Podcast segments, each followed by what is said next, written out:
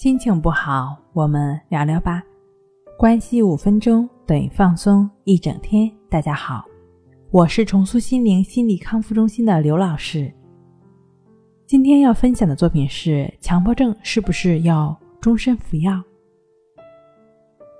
那部分的强迫症患者呢，可以不采用药物治疗，但通常呢，这部分患者是症状比较轻的。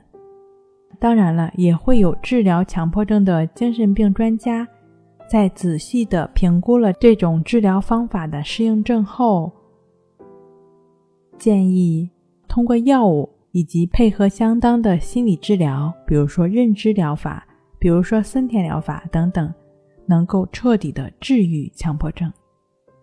在一定程度上呢，药物辅助有时可以帮助提高疗效，这是毋庸置疑的。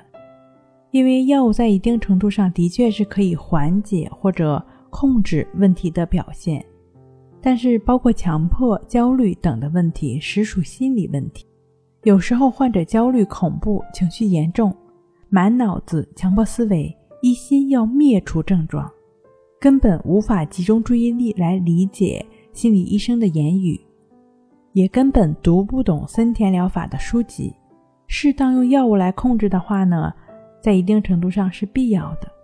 当情绪和症状适当的减轻的时候，可以在自己情况相对舒缓的时候学习森田疗法。这样的话呢，往往有利于患者的理解和把握。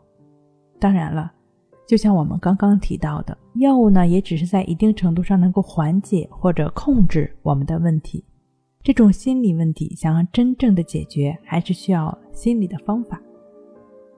也并不是说在症状突出或者是说明显的时候，除了药物别无选择。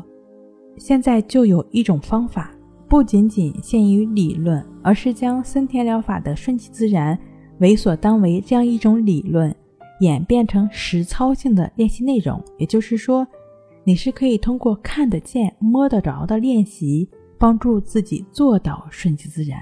这个方法就是抑制法。它就是通过融入在生活中，亦是如此的练习，帮助我们做到为所当为，做到顺其自然的方法。好了，今天跟您分享到这儿，那我们下期再见。